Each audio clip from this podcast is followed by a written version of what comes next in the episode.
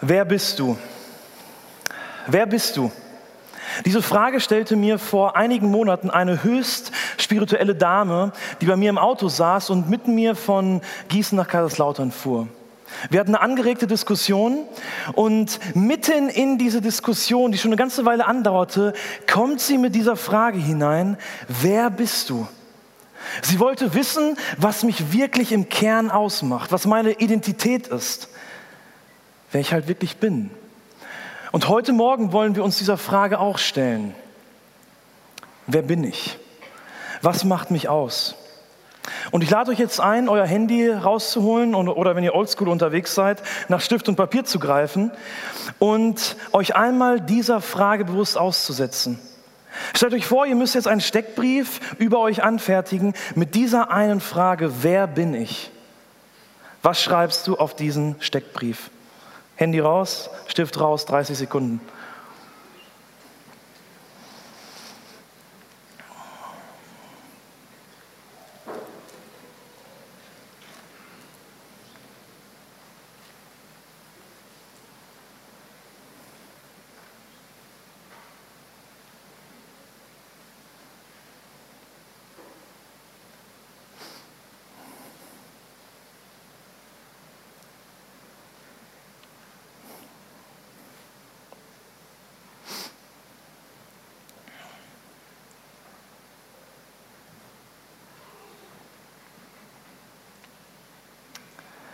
Wer bin ich?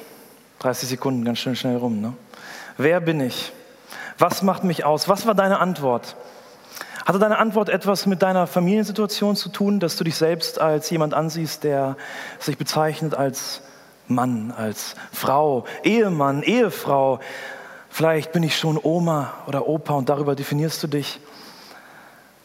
Vielleicht aber auch alleinstehend, verwitwet, weise, Single? Hatte deine Antwort vielleicht etwas mit deiner Karriere zu tun, dass du dich über diese definierst? Ich bin Ingenieur, ich bin Arzt, ich bin Pastor, ich bin Krankenschwester, Kindergärtnerin, ähm, Softwareentwickler, Student, Schüler. Oder hatte deine Antwort vielleicht etwas mit deinen Interessen zu tun? Ja, ich bin einer, der Fitness liebt und das macht mich aus, das ist mein Lifestyle und darüber definiere ich mich. Volleyballverein, Fußballverein, das macht mich aus. Ich bin Reisender, ich bin Influencer. Darüber beschreibst du dich? Vielleicht aber auch über deinen Charakter und dein Wesen. Ich bin liebevoll, ich bin geduldig, ich bin demütig, willensstark, durchsetzungsvermögend, extrovertiert, introvertiert. Oder hatte deine Antwort vielleicht etwas mit Gott zu tun? Die Frage nach dem Wer bin ich ist entscheidend für unser Leben. Denn aufgrund unserer Identität, unseres Selbstverständnisses leben wir unser Leben. Wie ich mich selbst wahrnehme und sehe, bestimmt mein Leben, mein Handeln, meine Ziele. Und wir wollen uns dieser Frage deswegen heute Morgen stellen. Gott will dir und mir heute einmal klar machen, wer wir wirklich sind, was uns ausmacht, was unsere Identität ist. Und dieses Thema ist in der Gesellschaft äußerst umstritten. Es tobt ein Kampf um dieses Thema. Denn auf der einen Seite will die Gesellschaft, will die Welt oder vielleicht du auch selber dir sagen, wer du bist oder zu sein hast. Oder auf der anderen Seite ist da Gott, der sagt, so bist du wirklich. Das ist deine Identität. Darin findest du Erfüllung und Bestimmung. Und dieser Frage wollen wir heute Morgen nachgehen. Und ich lade euch ein, 1. Mose 1 aufzuschlagen.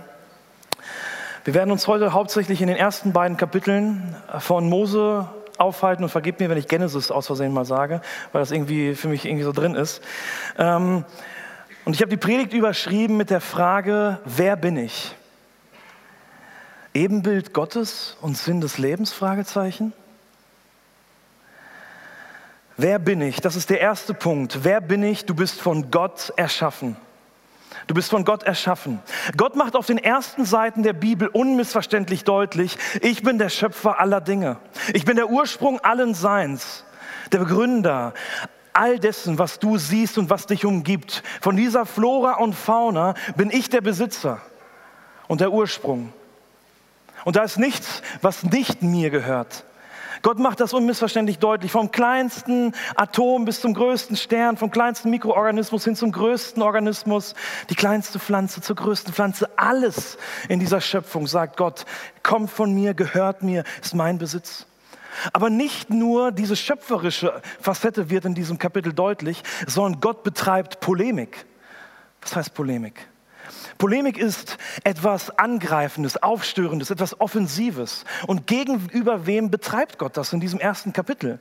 Im alten Vorderen Orient wurde zum Beispiel die Urflut, die im Kapitel 1, Vers 2 gesehen wird, oder die Sonne, der Mond, die Sterne.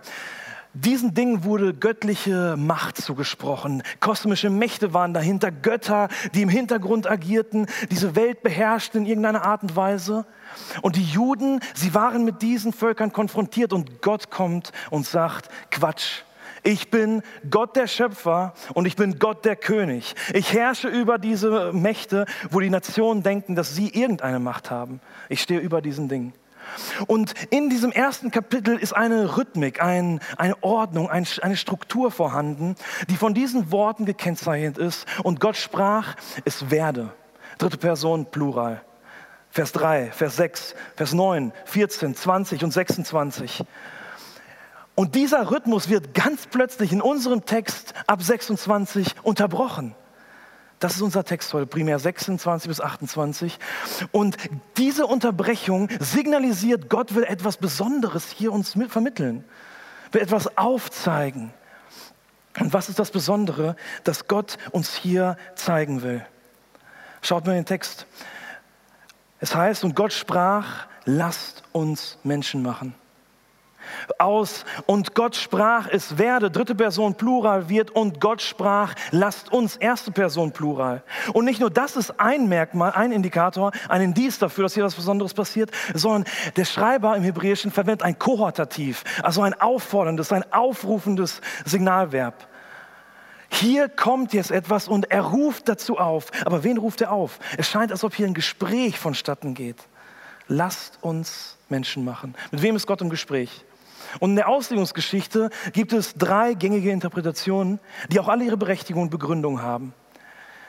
Die erste ist, Gott spricht mit sich selbst, allein, umgeben von niemandem.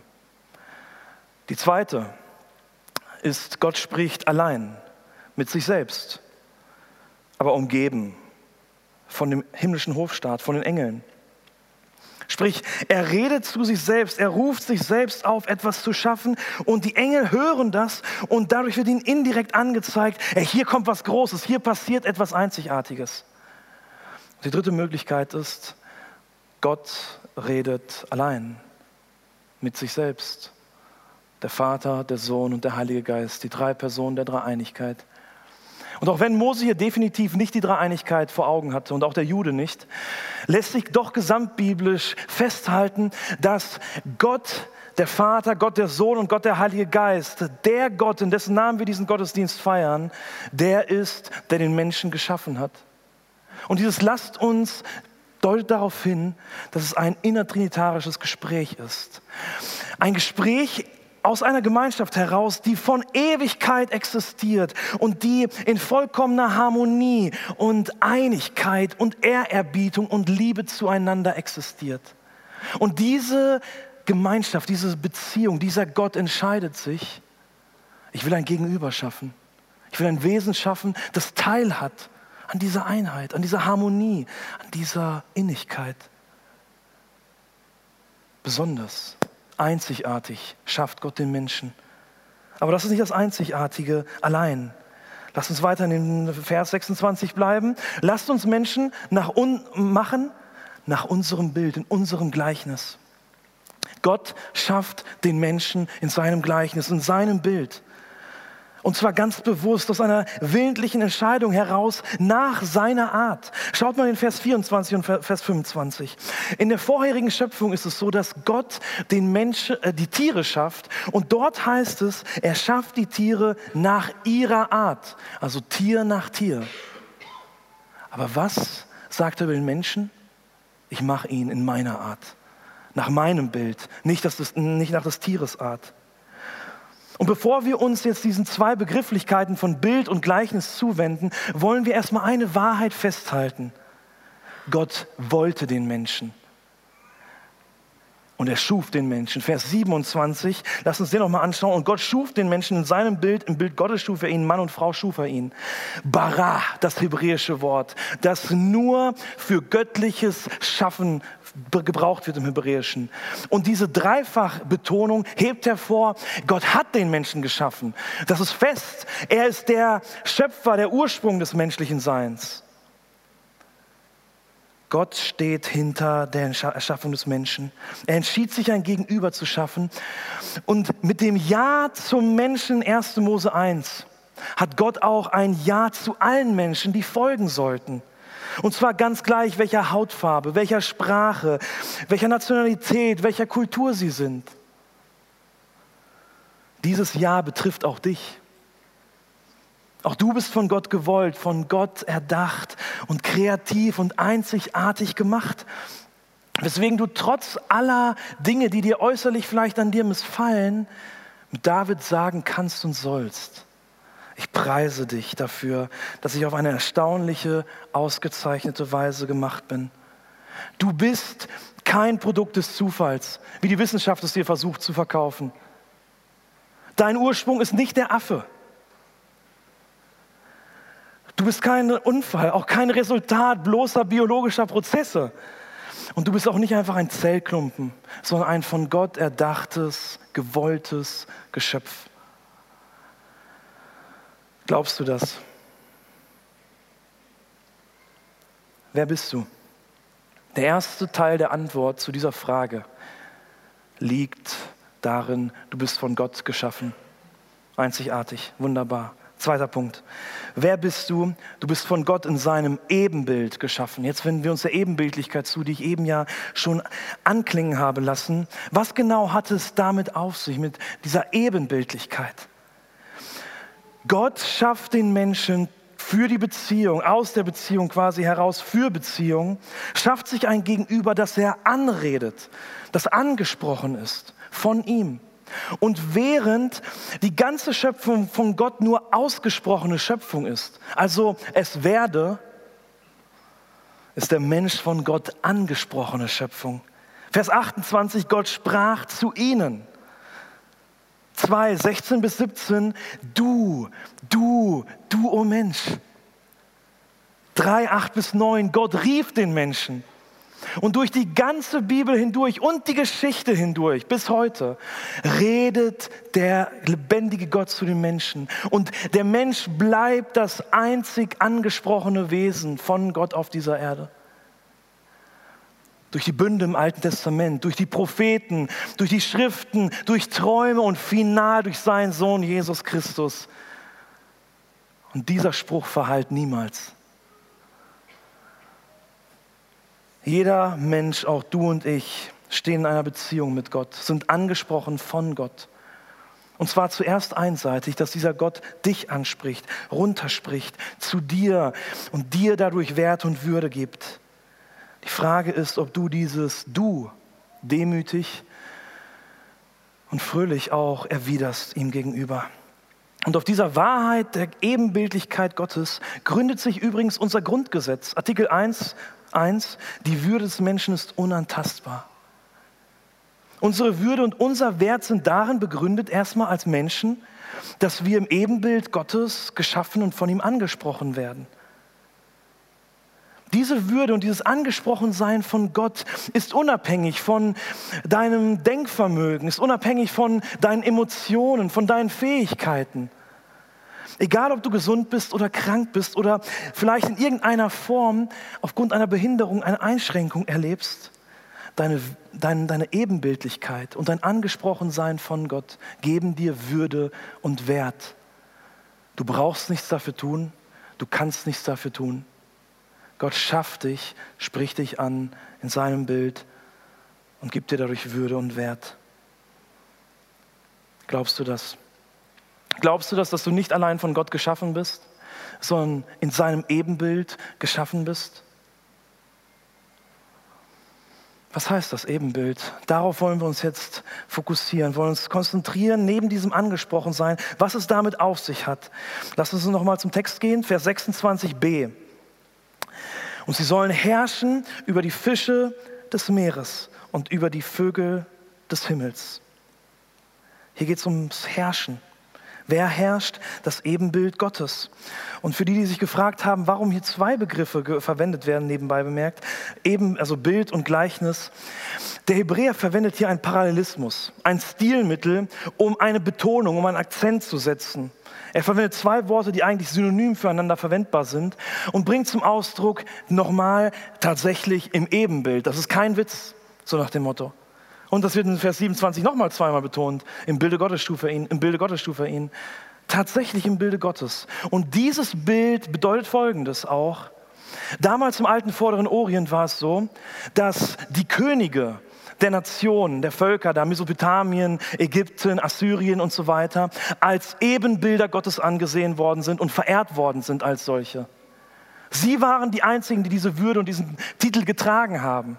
Und ihre Aufgabe war es, Repräsentanten zu sein von den Göttern. Sprich, die Götter oben im Himmel spiegeln auf sie oder scheinen auf sie und durch sie scheint der König und spiegelt wieder, wie diese Götter, wie diese, ja, ich sag mal, Mächte sind. In seinem Handeln, in seinem Reden, in seinem Herrschen. Er sollte sie quasi repräsentieren. Und das zweite Bild, das dahinter steckt, sind Skulpturen, sind Figuren, Götzenbilder, die gegossen worden sind und die auch ein Abbild von dieser geistlichen Wirklichkeit sein sollten. Sie sollten Repräsentanten sein für eine größere Wirklichkeit. Und Gott sagt den Juden und auch uns heute, Quatsch, nicht nur der König, nicht nur irgendwelche besonderen Persönlichkeiten sind Ebenbilder Gottes. Alle Menschen ohne Ausnahme zu jeder Zeit sind Ebenbilder Gottes. Egal ob jung oder alt und verschrumpelt, alle sind sie Ebenbilder Gottes. Und dann in Vers 27 heißt es, Mann und Frau schuf er sie. Egal ob Mann oder Frau. Gott macht keinen Unterschied zwischen Mann und Frau, was die Würde und was den Wert betrifft. Gott ist kein Frauenfeind, wie es manchmal ihm vorgeworfen wird. Gott meint es gut. Gott macht keinen Unterschied. Das ist etwas Besonderes. Der Mensch ist nicht nur angesprochen von Gott, sondern auch Gottes Stellvertreter. Zumindest soll er das sein. Er soll Gott repräsentieren. Und weil Gott diese Repräsentantenschaft so ernst nimmt, sagt er in 1. Mose 9 nach dem Sündenfall, dass die Ebenbildlichkeit noch immer aufrecht geblieben ist nach dem Sündenfall. Und zweitens, Gott nimmt die Würde und den Wert des Menschen so ernst, dass er sagt, wenn jemand einen Menschen tötet, der muss gerichtet werden, der muss auch getötet werden. Warum? Weil dieser Mensch Werde und Würde hat und Gott, Würde hat und Gott repräsentiert und es muss gerechte Strafe für so ein Vergehen geben. Aber was hat es mit der Repräsentantenschaft auf sich? Was, was bedeutet dieses Repräsentieren von Gott? Gott, der Herrscher, der König aller Dinge, er ist derjenige, der den Menschen diese Welt anvertraut als Verwalter. Er darf über diese Welt in gewisser Art und Weise schalten und walten, darf regieren in Verantwortung, aber gegenüber dem Pantokrator, dem Herrscher über alles. Und vielleicht hast du jetzt ein Problem, wenn du dieses Wort herrschen hörst. Du denkst so, oh, herrschen, das klingt wie ah, Kapitalismus, wie Ausbeutung. Vielleicht denkst du an deinen Chef oder an den Staat oder so, ähm, wo, wo du so negative Erfahrungen gehabt hast. Aber das meint Gott nicht, wenn er von Herrschen am Anbeginn der Schöpfung redet. Es ist wahr, dass das hebräische Wort immer wieder auch damit in Verbindung gebracht wird, dass Könige da waren, die ihre Macht missbraucht haben. Aber was macht Gott? Was sagt Gott über diese Leute? Hesekiel 34, Vers 4. Die Schwachen habt ihr nicht gestärkt und das Kranke nicht geheilt und das Verwundete nicht verbunden und das Versprengte nicht zurückgeführt und das Verloren nicht gesucht. Mit Strenge habt ihr über sie geherrscht und mit Härte. Er redet hier zu den Obersten, zu den Gebietern, zu der Regierung quasi der damaligen Zeit und macht ihnen deutlich, Alter, wie ihr geherrscht habt, das geht gar nicht. Ohne Liebe, ohne Respekt, ohne Fürsorge und das Ganze. Und ich werde euch dafür richten, ich werde euch dafür zur Rechenschaft ziehen, sagt Gott, für eure Art von Herrschaft. Was meint Gott denn jetzt wirklich aber mit diesem Begriff herrschen? Vers 26 und 28. Und sie sollen herrschen über die Fische. Und 28 ergänzt das, entfaltet das Meer. Gott segnete sie. Und Gott sprach zu ihnen, seid fruchtbar und mehrt euch und füllt die Erde und so weiter. Und herrscht über die Fische. Und da knüpft das nochmal an. Die Herrschaft Gottes ist ein, die Herrschaft, die Gott den Menschen gibt, ist ein Segen. Aus seiner Freigebigkeit aus lauter Gnade und Gunst dem Menschen gegenüber gibt er dem Menschen. Er vertraut ihn diese Welt an. So nach dem Motto, wie wenn ich ein Haus hätte und dann hier irgendwelche Studenten bei mir wohnen lassen würde und wegreisen würde und denen sagen würde, ey, ihr könnt hier im Haus die Wände streichen, äh, da muss noch was gemacht werden, ihr könnt diese Möbel aufbauen, ihr könnt so richtig schön einrichten, den Garten gut machen.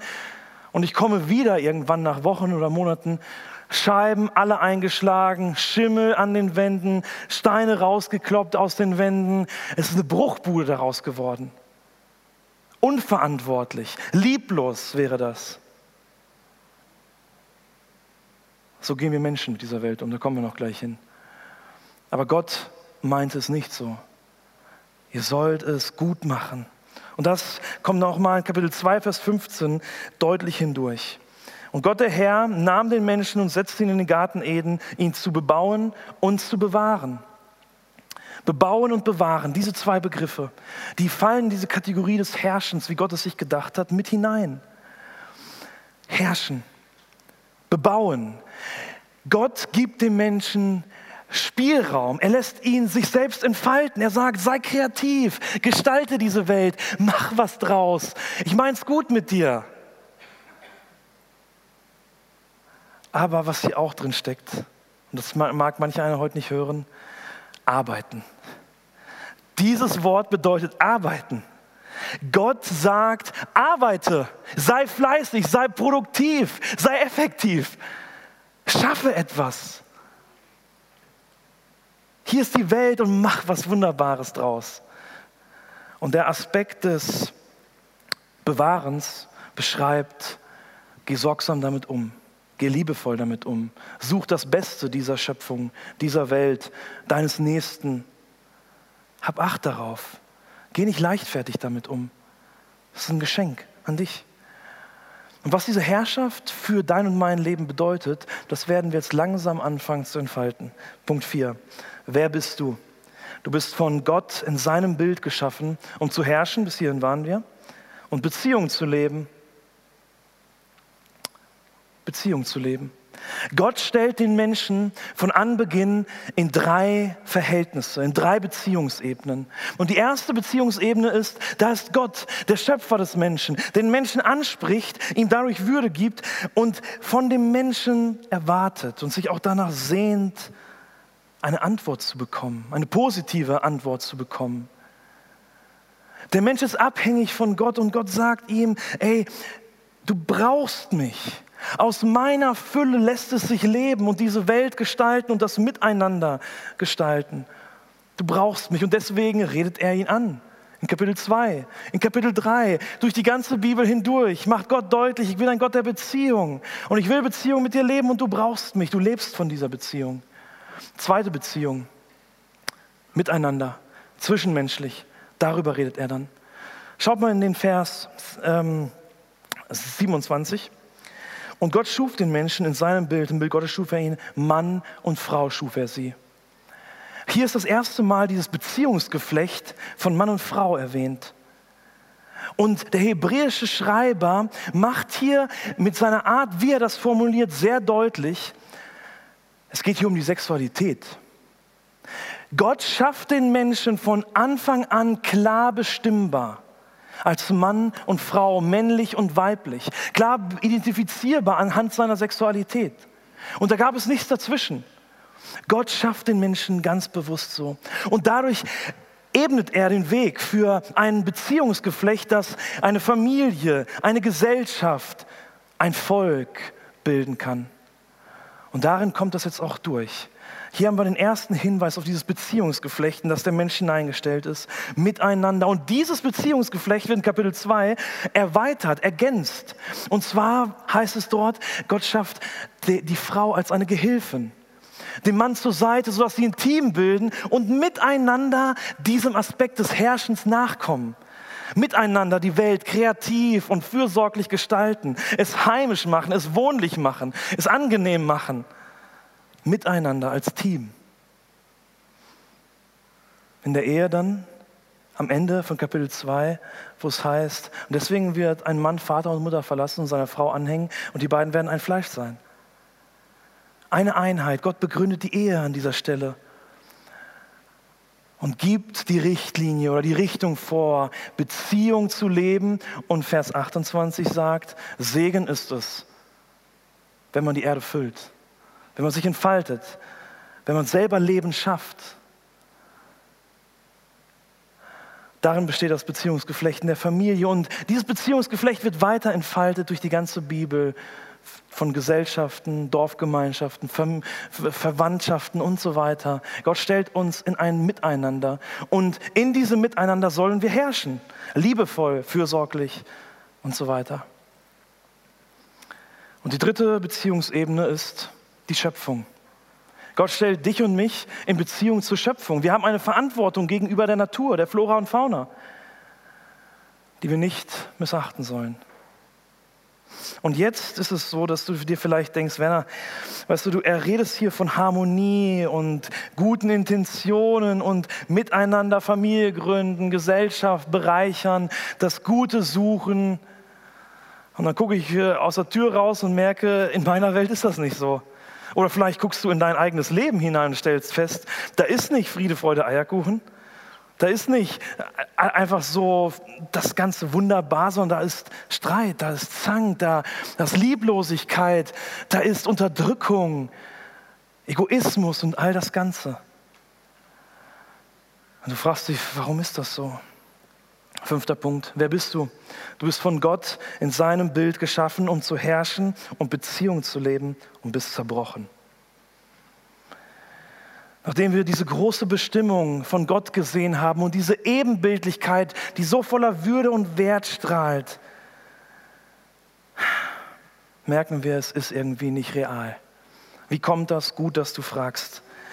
Der sogenannte Sündenfall, die Rebellion des Menschen gegen Gott ist verantwortlich dafür, an der wir auch Schuld haben, an der wir auch Anteil genommen haben. Was ist passiert? Wir Menschen meinten, ohne Gott leben zu können ja sogar besser zu wissen, wie das Leben funktioniert. Und unterstellten Gott sogar, dass er nicht gut ist, dass er es nicht gut mit uns meint. Gottes Gedanken, völlig egal. Gottes Gesetz, darauf pfeife ich. Rechenschaft gegenüber Gott ablegen? Pff, nee, glaube ich nicht. Als Verwalter und Empfänger dieser guten Welt machen wir und machten wir uns zu Eigentümern dieser Welt obwohl wir es doch überhaupt nicht sind. Als abhängig von Gott erklären wir die Unabhängigkeit von Gott, obwohl es seine Erde, sein Boden ist, auf dem wir leben und stehen. Wir haben uns entfremdet von Gott. Und Gott und dadurch uns voneinander und auch von der Schöpfung entfremdet. Und woran wird das sichtbar? Schaut mal kurz in 1. Mose 3 hinein, wo zwei Sachen unter anderem deutlich werden. Die erste ist die Selbstentfremdung. Sie sündigen und auf einmal geschieht etwas. Sie erkennen, dass sie nackt waren. Das ist in Kapitel 3. Die zweite Problematik ist, also neben dem, dem eigenen Zerbruch, auf einmal die Beziehungsebene zu Gott bricht ab. Sie sündigen, sie schieben Gott aus ihrem Leben und Gott kommt auf einmal in ihr Leben und sie fliehen vor ihm. Sie laufen davon. Kapitel 4, äh, Kapitel 3, nächster Aspekt, Ehekrise, die erste Ehekrise in der Bibel. Adam und Eva sündigen, Gott kommt, stellt sie zur Rede und was passiert? Schuldzuweisung. Ich war es nicht, er war es, er war es, ich war es und so weiter. Und so geht es hin und her, wird zueinander zugeschoben. Man ergreift keine Verantwortung füreinander und schiebt dem anderen einfach in die Schuhe. Die erste Ehekrise, Kapitel 3. Kapitel 4, die erste Familienkrise. Kein erschlägt Abel. Was für eine Dramatik. Kapitel 6, gesellschaftlicher Kollaps. Die Gesellschaft kollabiert, pervertiert, korruptiert. Sie bricht zusammen. Sie ist so gottlos, so von Gott entfremdet und fern, dass Gott sagt, ich mache einen Cut. So geht das nicht mehr weiter.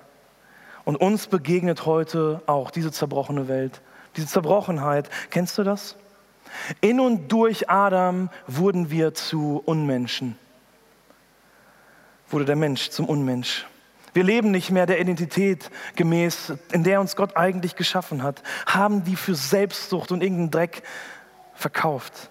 Wir verleugnen Gott, übergehen unseren Nächsten, treten die Schöpfung mit Füßen und spielen selbst Gott und wundern uns dann, warum Glück und Freude und Erfüllung und Friede, Zufriedenheit und Perspektive und all das, was Gott gibt und geben kann und will, unser Leben nicht kennzeichnet. Warum diese vollkommene Schöpfung uns so fern ist, die wir selbst versuchen zu schaffen und immer als ungenügend deklarieren müssen. Wer Gott als Schöpfer und König aus seinem Leben streicht, ist dazu verdammt, Selbstschöpfer zu spielen. Allerdings ohne Aussicht auf Erfolg, ohne Aussicht auf eine Schöpfung, die von den Worten, siehe, es war sehr gut, jemals gekennzeichnet wird. Und die Konsequenzen dafür wirst du, wenn du zu diesen gehörst, in Ewigkeit tragen. Die Konsequenzen deiner Selbstentfremdung und deiner Rekre Rekreation, die du versuchst zu machen. Du wirst die Konsequenzen tragen in Ewigkeit. Es ist wahr, dass wir zerbrochen sind. Aber Gott will diese Zerbrochenheit und diese Entfremdung und Rebellion umkehren. Wisst ihr, wir sind im Bilde Gottes geschaffen, aber stellt euch mal hier einen Spiegel vor. Einen großen Spiegel, der zerbrochen ist. Die, die Scherben sind noch immer drin, aber da gehen Risse kreuz und quer durch. Du, du kannst dich selbst da nicht drin sehen und der ist auch voller Dreck. Der Spiegel kommt seiner Bestimmung überhaupt nicht mehr nach. Etwas wiederzuspiegeln, etwas wiederzugeben. Und wir gleichen genau diesem Spiegel als Menschen. Wir sind zerbrochen, voller Risse, voller Dreck, in diesem Rahmen hängend und kommen unserer Bestimmung nicht nach. Wir verfehlen die Herrlichkeit Gottes, wie Paulus in Römer 3 sagt, alle haben gesündigt und erlangen nicht die Herrlichkeit, die sie vor Gott haben sollten. Ja, in Adam wurden wir zu Unmenschen. Aber in Jesus Christus werden wir zu neuen Menschen. Und das bringt uns zum letzten Punkt. Wer bist du? Du bist von Gott in seinem Bild geschaffen, um zu herrschen und Beziehung zu leben und wirst in Jesus zu einem neuen Menschen wiederhergestellt. Wir sind dieser Spiegel, zerbrochen und dreckig. Ebenbilder Gottes, die nicht mehr in der Lage sind, Gott zu repräsentieren in dieser Welt, wie es eigentlich sein sollte. Aber hört euch mal an, was über Jesus gesagt wird. Kolosser 1, Vers 15. Er, Jesus, ist das Bild Gottes, das Bild Gottes. 2. Korinther 4, in denen, Gott, in denen der Gott dieser Welt den Sinn der Ungläubigen verblendet hat, damit ihnen nicht leuchtet oder ausstrahle der Lichtglanz des Evangeliums, der Herrlichkeit des Christus, der das Bild Gottes ist. Jesus Christus ist das Bild Gottes per excellence. Er ist der bessere oder wahre Adam, wie Paulus es in Römer 5 sagt. Er ist der Repräsentant an unserer Stadt. Jesus. Wenn du Jesus ansiehst, dann ist es häufig bei uns so, dass wir ihn ansehen und meinen, boah, ja, Gott ist der auf jeden Fall, was der alles tut und macht und so weiter. Aber Mensch, Jesus ist der wahre Mensch. Du willst wissen, was wahres Menschsein ist? Schau Jesus an. In Jesus offenbart sich wahres Menschsein, wie Gott sich es eigentlich gedacht hat. Jesus lebte in vollkommener Beziehung zum Vater, zum Nächsten und zur Schöpfung. Und er herrschte in all diesen drei Gebieten vollkommen und perfekt. Er lebte als Zimmermann den Großteil seines Lebens. Und was tat er? Er arbeitete. Er war produktiv, er war effektiv, er schaffte was. Er liebte die Menschen wie niemand anderes. Indem er sich selbst entäußert hat, sich selbst gegeben hat und diese Menschengestalt überhaupt angenommen hat. In unser Bild hineingetreten ist und es um tausendfaches überragt hat, vollkommen gemacht hat. Er ehrte seine Eltern, die Gott, von Gott angegebenen Autoritäten. Und ihr könnt durch die Evangelien gehen und Jesus sehen, auch als den vollkommenen Menschen. Wie Gott sich eigentlich Leben in dieser Welt gedacht hat. Jesus Christus kam in unsere Zerbrochenheit, in deine und meine Zerbrochenheit. Er lebte das Leben, das du und ich leben sollten.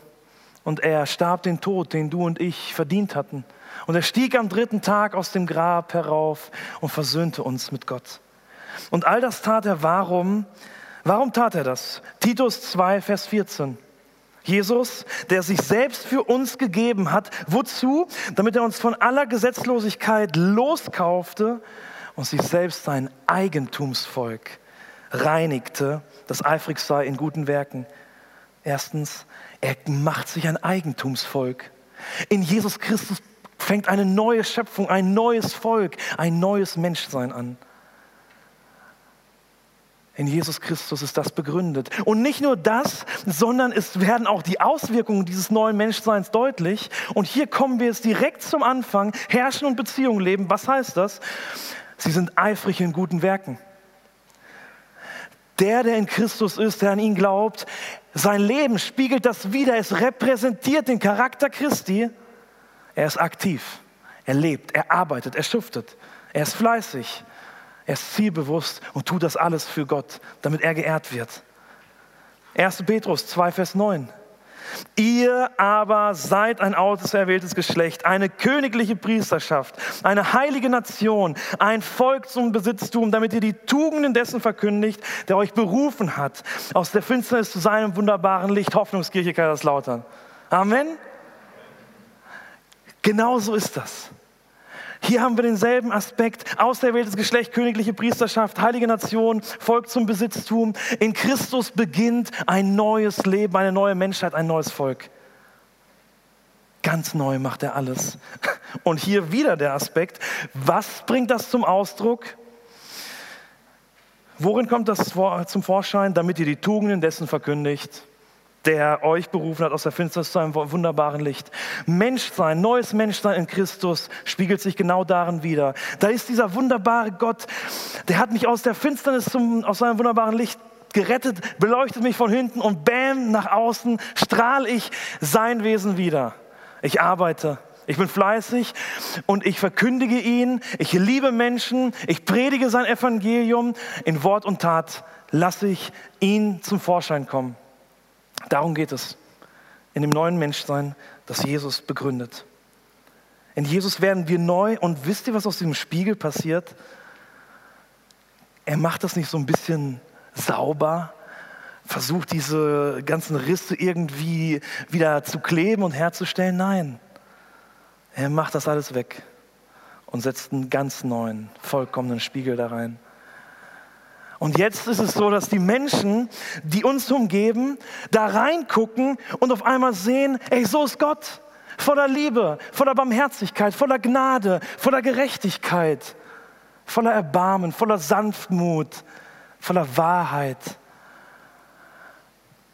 Und das sehen sie in unseren Worten und unseren Taten wenn wir Jesus, wenn wir Gott widerspiegeln, wenn wir unserer wahren Identität nachkommen, dann werden all die Dinge, die ich am Anfang erwähnt habe, Familie, also Ehemann, Ehefrau und so weiter, na, dann wird das alles darin zum Vorschein kommen. Ich sage mal, das sind soziale Geflechte, das sind Rollen, in die uns Gott hineingibt und die er auch von selbst erdacht hat. Aber die Grundlage ist, du bist im Bilde Gottes geschaffen und in Christus neu gemacht, in Christus ein neuer Mensch geworden. Und du fragst dich jetzt vielleicht, okay, wie sieht das praktisch aus? Und das ist jetzt so der Abschluss. Wie sieht das praktisch aus, ein Repräsentant Gottes zu sein, Gott zu reflektieren, Jesus zu reflektieren, dieses neue Menschsein zu leben? Eigentlich echtes Menschsein zu leben und den Menschen einen Geschmack zu geben, was es heißt, wirklich Mensch in Gottes Ebenbild zu sein, ihn wirklich zu repräsentieren. Wie sieht das praktisch aus? Erstens, du kannst über deine Sünde in deinem Leben siegen. Du kannst über deine Sünde herrschen. Du kannst sie überwinden und bezwingen. Damals waren wir, sagt Paulus, Sklaven der Ungerechtigkeit. Heute sind wir Sklaven der Gerechtigkeit geworden. Wir haben den Heiligen Geist bekommen, durch den wir die Begierden des Fleisches töten können, sagt Paulus in Römer 8.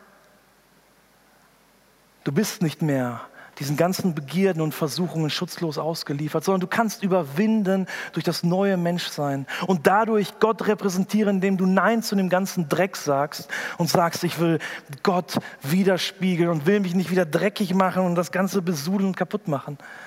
Ich will Gott ehren und verherrlichen und den Menschen zeigen, wie wunderbar er ist. Du kannst Sünde überwinden, über sie herrschen. Zweitens, wie redest du über andere? Was sagst du über deinen Nächsten, über deinen Vorgesetzten, über deinen Chef? Was sagst du über deinen Mitschüler, deinen Mitstudenten? Vielleicht über einen deiner Freunde oder einen hier aus der Gemeinde? Du lästerst?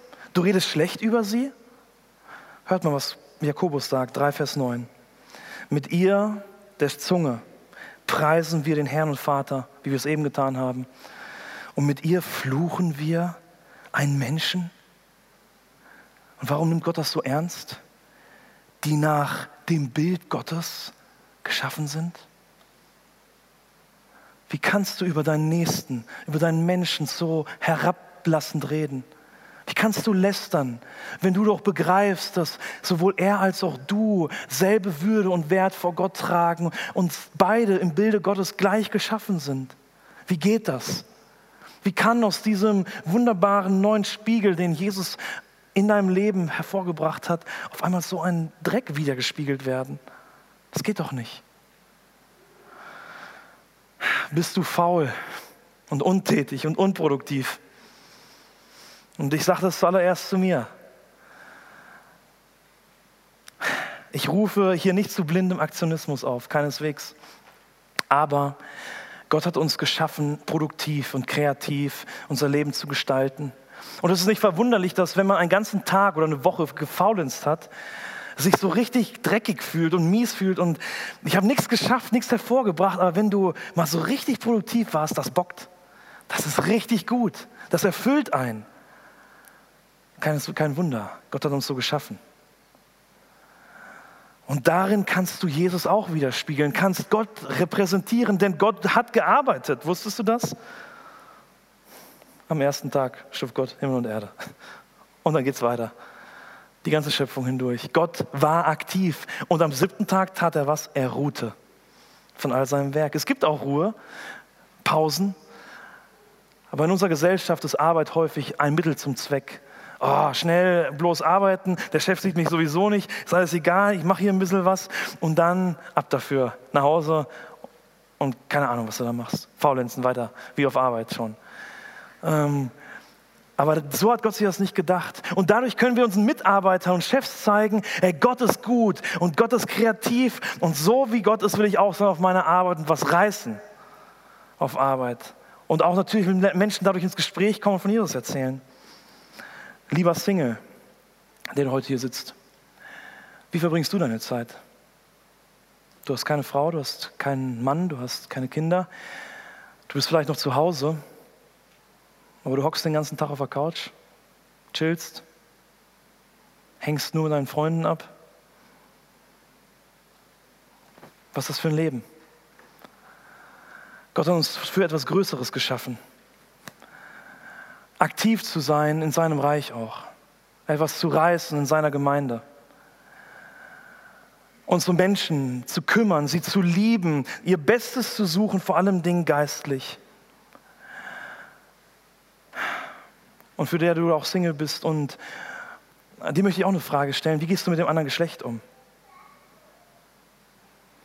Siehst du sie als irgendwie billig und wertvoll, wertlos an? Spielst mit ihren Gefühlen oder so? Sind, diese Personen sind im Bilde Gottes geschaffen. Und so geht man nicht mit Ebenbildern Gottes um. Lieber Ehemann und Vater, wie gehst du mit deiner Frau und deinen Kindern um?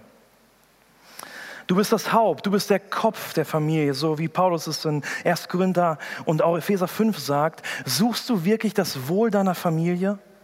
Gehst du rücksichtsvoll und bedacht mit ihnen um, nach dem Motto bebauen und bewahren, herrschen, gut, mit einer guten Intention wirklich?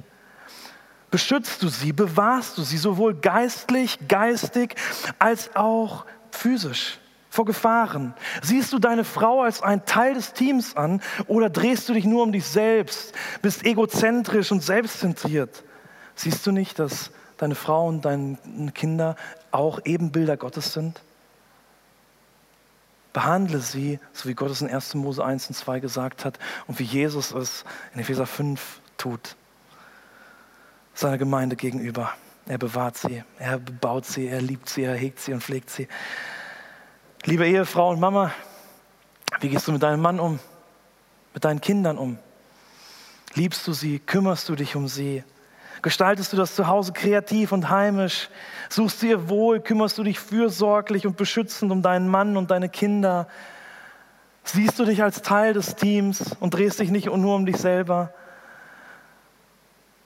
Ermutigst du deinen Mann, deine Kinder auch für Gott zu leben und auch den Nächsten zu lieben und so weiter? Zu herrschen und zu bebauen, diese Welt, in der wir leben?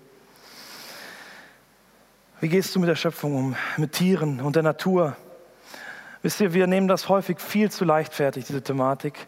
Und da sollten wir uns kritisch hinterfragen, ob wir in irgendeiner Art und Weise nicht auch unseren Umgang mit der Schöpfung überdenken sollten.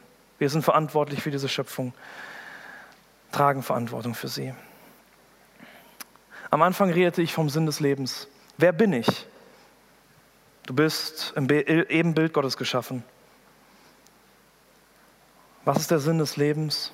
Mit diesem Gott in Beziehung zu leben, aus dieser Beziehung heraus zu deinen Mitmenschen zu leben und zu herrschen in dieser Welt, diesen Spiegel, also als Spiegel Gott wiederzuspiegeln. Zuerst gilt es wirklich zu begreifen, ich bin ein Geschöpf Gottes, ich bin ein Ebenbild, ich bin aber auch zerbrochen und ich brauche Gott wirklich. Und der Westminster Katechismus umreißt eigentlich alles, was ich jetzt gerade gesagt habe, mit einem Satz. Was ist das höchste Ziel des Menschen? Das höchste Ziel des Menschen ist, Gott zu verherrlichen und sich für immer an ihm zu erfreuen. Gott zu verherrlichen, ihn loben, ihn preisen, an sich an ihm zu erfreuen, ihn wieder zu spiegeln, ihn zu genießen in unserem ganzen Leben. In Adam wurden wir zu Unmenschen, in Jesus Christus aber werden wir zu neuen Menschen. Amen.